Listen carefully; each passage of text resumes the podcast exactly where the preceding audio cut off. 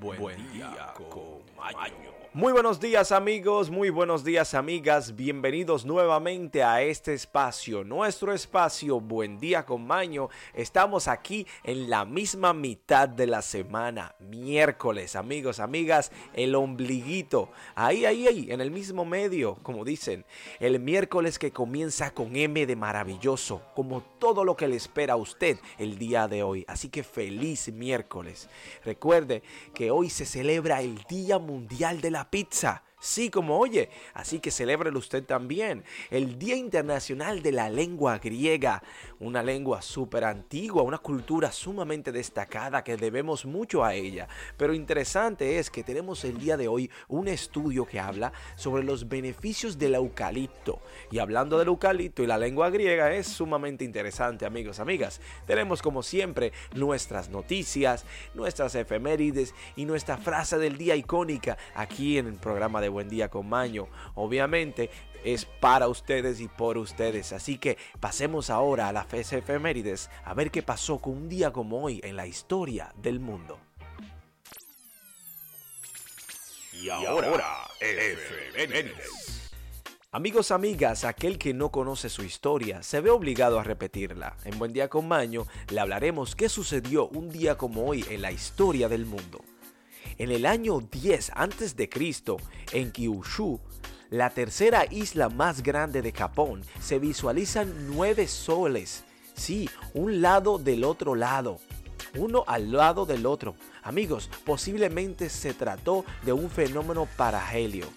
Aquí tenemos que en el año 1111, en Sutri, cerca de Roma, Enrique V y el Papa Pascual II firman el Tratado de Sutri, con el que pretendían poner fin a la querella de las investiduras y en el 1552 en Chile se funda la ciudad de Santa María la Blanca de Valdivia. Y amigos, amigas, en el 1556, en nuestra zona, en el Mar Caribe, el corsario británico Franz Drake o Francisco Drake, actuando en nombre de la corona inglesa, saquea la costa de la actual Colombia. Y en el 1601, un día como hoy, Felipe III de España llega con su corte de Valladolid Amigos, y en España, en el 1724, un día como hoy, los nobles proporcionan al rey Luis I, hijo de Felipe V. Y en Prusia y Francia, en el 1795, estos dos firman un acuerdo anterior a la paz de Basilea para poner fin a la primera guerra entre Francia republicana, amigos, amigas, y la primera coalición contrarrevolucionaria. Oigan qué interesante. Y tenemos aquí que en el 1801 firman el Tratado de Louvagie y fin de las guerras de la Segunda Coalición. Y en Chile en el 1821, un día como hoy, en la provincia de Maipó, se funda la aldea de San Bernardo. Amigos, amigas, esto es todo por las efemérides. Pasemos ahora a hablar sobre el eucalipto. Estudios, investigaciones y sobre todo educación. Amigos, amigas, propiedades y beneficios del eucalipto. El eucalipto es una planta medicinal con multitud de propiedades y que, por ende, aporta numerosos beneficios para el organismo. Amigos, continuemos escuchando lo interesante que es el eucalipto. Sabemos que los koala las aman como cosa loca, pero el paso de los años ha provocado multitud de avances en la medicina, así que como el conocimiento médico, a pesar de ello, el eucalipto así como otras plantas medicinales se sigue utilizando igual, incluso más que en la antigüedad. Sí, los médicos orientales conocían propiedades sanadoras y curativas, por lo que era muy común utilizarlo en tratamientos en diversas enfermedades. En la actualidad es uno de los componentes más utilizados en la medicina natural, gracias a sus múltiples propiedades antiinflamatorias y antisépticas. Y con el tiempo se ha descubierto nuevos beneficios para la salud debido a su uso. Sí, ¿Qué es el eucalipto? Se preguntarían muchos que no lo conocen. También conocido como el eucaliptus o el eucalipto es un tipo de árbol que pertenece a la familia de las mircataeas. Son aromáticos. Es una planta de rápido crecimiento, por lo que se puede dar en diferentes usos. Entre ellos se destaca su aplicación en medicina, en cultivos y en la industria papelera y maderera. Amigos, amigas, tenemos que su beneficio y propiedades directos son que a pesar de ser muy útil para la industria maderera y papelera, donde más beneficio presenta el eucalipto, en la medicina sus propiedades naturales le otorgan una gran cantidad de beneficios que podemos utilizar a nuestro favor. Desde la antigua China hasta la sociedad actual, los avances médicos han ido desvelando nuevas propiedades y beneficios de este, el eucalipto.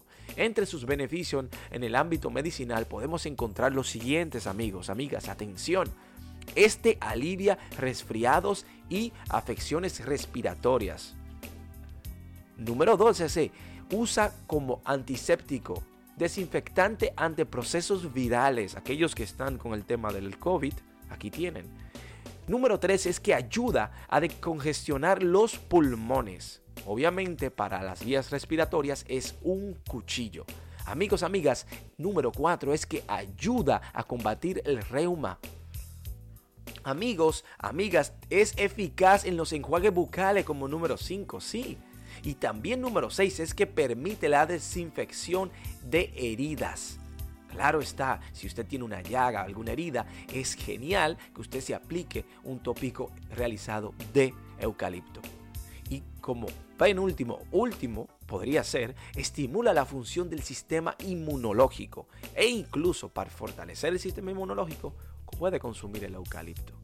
Todos estos beneficios, amigos, amigas, nos aportan y vienen las propiedades medicinales que posee, que lo hacen tan especial y útil, que algunas de ellas son, recordar, antiséptico, expectorante, antiinflamatorio y sobre todo calmante. Si tiene un dolor, una herida dolorosa, está.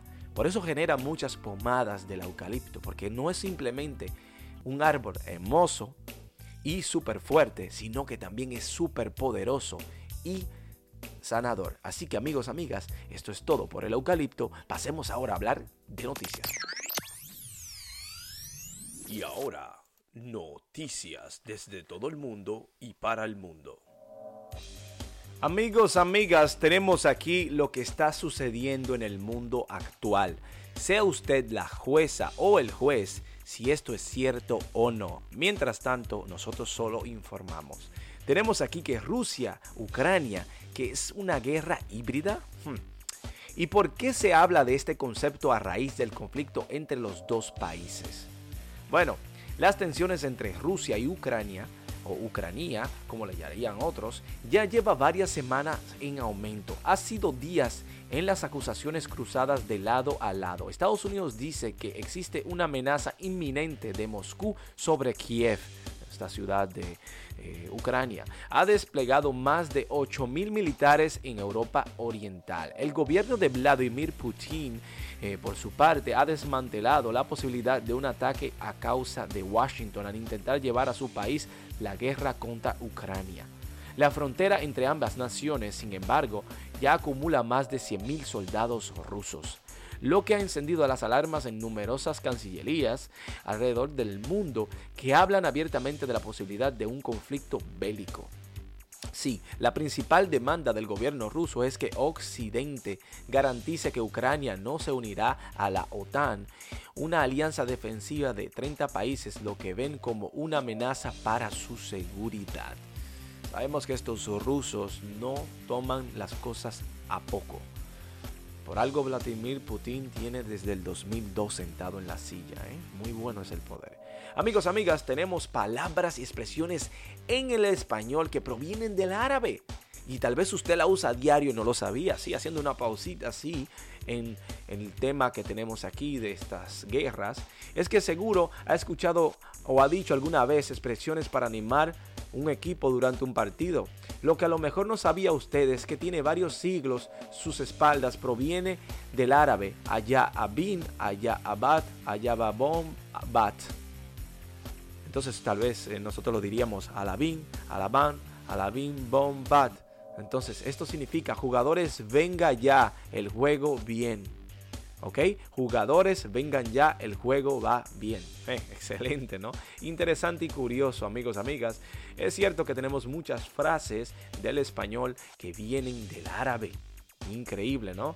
Bueno, continuaremos con esta pausa que teníamos y es que ¿por qué estamos en la era de las islas artificiales? Se preguntan muchas personas. A lo largo de la historia, los humanos han buscado crear tierras secas dentro de lagos, ríos, océanos que luego podrán poblar, pero el siglo XXI ha traído una nueva ambición, tales como toques de arrogancia, podríamos decir, el esfuerzo de crear estas islas. Vivimos en una era de las islas, según Altair Bonnet, geógrafo social de la Universidad de Newcastle en Reino Unido. Se están construyendo nuevas islas en cantidades y una nueva escala nunca antes vista. Esta nueva generación de isla es más audaz y grandiosa, potencialmente más dañina que cualquier cosa que erigieron nuestros antepasados, escribe Bonnet.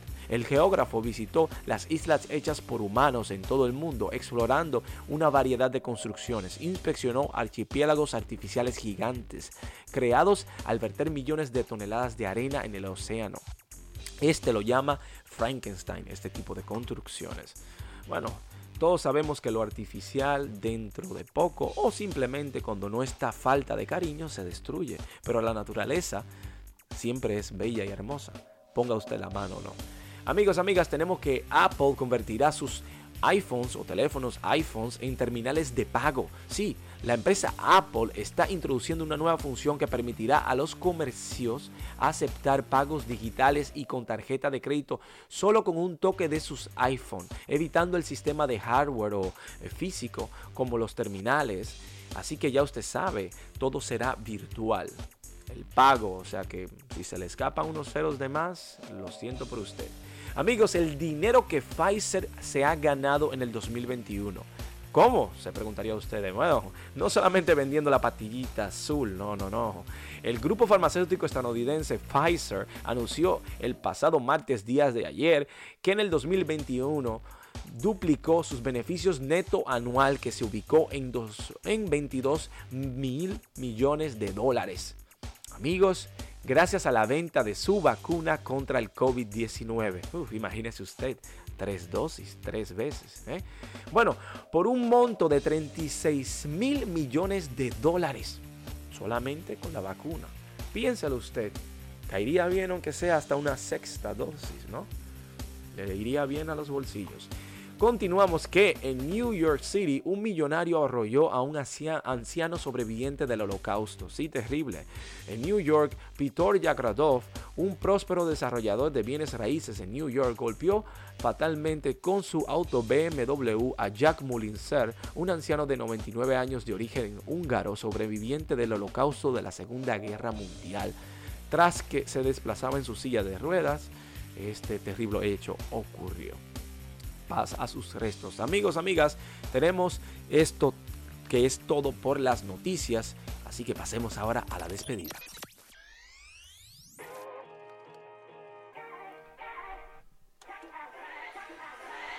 Amigos, amigas, hemos llegado al momento de la despedida, sumamente agradecidos y bendecidos por su sintonía y simplemente por el apoyo que nos brindan todos y todas, estamos sumamente agradecidos.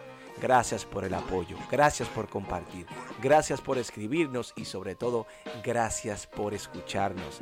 Estamos aquí por y para ustedes. Tenemos como siempre nuestra frase del día icónica que tenemos que decirle y compartirles, pero sin antes recordarles amigos, amigas, que hacer el bien sin mirar a quién.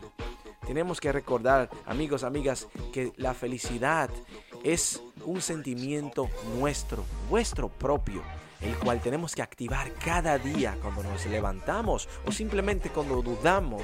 Recordad que la felicidad es sentimiento, no tiene que ver nada con las posesiones o con las personas que nos rodean. También quiero decirle que la frase del día es la siguiente. La felicidad es mejor imaginarla que tenerla. ¡Wow! ¿No? Que tengan un feliz resto del día y nos vemos mañana en Buen Día con Maño.